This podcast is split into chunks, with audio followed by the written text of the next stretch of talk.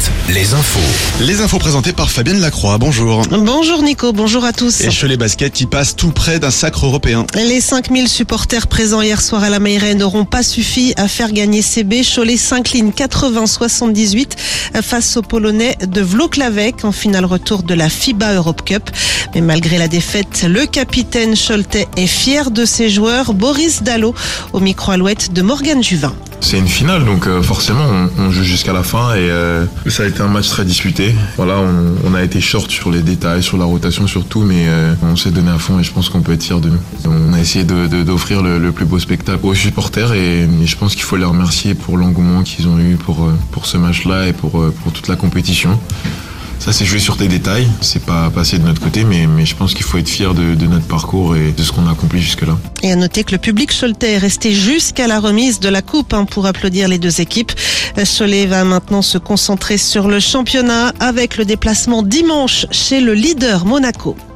Dans le reste de l'actualité, 1,5 milliard d'euros, c'est la somme que va consacrer l'État pour renforcer l'accessibilité des lieux publics aux personnes en situation de handicap. Emmanuel Macron l'a annoncé hier lors de la conférence nationale du handicap à l'Élysée. Ces aides concerneront particulièrement les petits commerces, les restaurants, les salles des fêtes ou encore les locaux de services publics. Euh, Plus tôt dans l'après-midi, la première ministre Elisabeth Borne, avait présenté la feuille de route du gouvernement pour les prochains mois.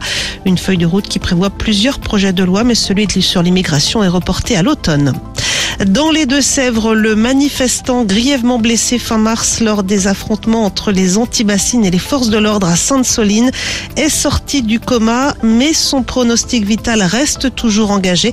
Sa famille l'a annoncé hier dans un communiqué.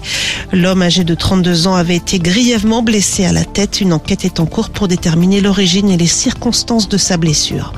Euh, Quant à l'homme qui avait séquestré quatre personnes en début de semaine dans la Vienne à Quincey, il a été placé hier en détention provisoire.